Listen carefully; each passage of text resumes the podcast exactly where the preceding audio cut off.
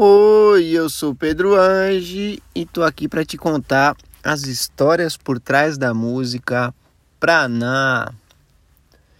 Essa música muito linda tem uma inspiração muito especial. Eu fiz a música para uma pessoa que eu amei muito, ainda amo, minha grande amiga Nádia. Ela fazia Cooper, sempre escutando música pelas ruas de São Paulo. E em uma linda noite, ela estava atravessando a rua desatenta, escutando sua musiquinha enquanto corria, e um carro que entrava na esquina atingiu ela, ela foi atropelada e foi parar na UTI. Então, meus queridos e queridas ouvintes, lembrem-se de não andar de bicicleta ou correr pelas ruas com fone de ouvido, é perigoso. A audição é um recurso essencial para nossa orientação e sobrevivência, então, sempre que estiver em trânsito, mantenha-se atento.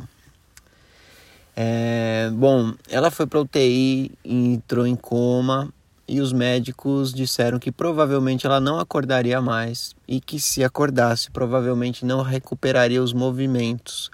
Ela tinha sofrido uma lesão na medula, na altura da nuca e começou a desenvolver um tipo de fibromialgia, começou a contrair toda a musculatura do corpo dela e ela parecia estar sentindo bastante dor pela expressão dela ali no, no leito da UTI.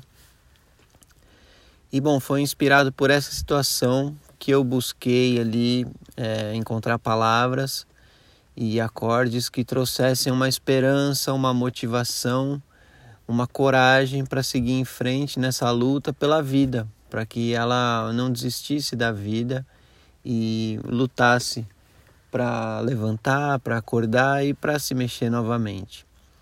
Então eu visitei ela algumas vezes na UTI, toquei essa música para ela no violão, falei algumas coisas no ouvido dela. E era muito legal de perceber como os padrões ali do, dos aparelhos que monitoravam a situação dela mudava um pouquinho enquanto eu fazia ali a minha reza musical, né? E depois de um tempo ela acordou, sim, voltou do coma e com muita terapia, muita fisioterapia e muito esforço, muita dedicação, ela hoje consegue fazer alguns movimentos, se deslocar pequenas distâncias e ter uma presença online, manter contato com algumas pessoas que, né, que é do, do núcleo dela, que ela ama.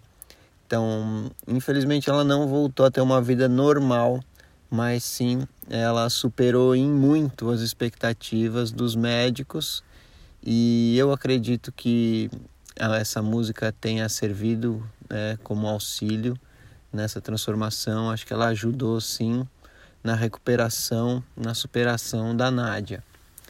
É, essa música foi gravada pela primeira vez já quando a banda já morava em Florianópolis. Eu mesmo fiz a captação dos instrumentos, a mixagem, é, a masterização e com o apoio, claro, de todos os integrantes da banda.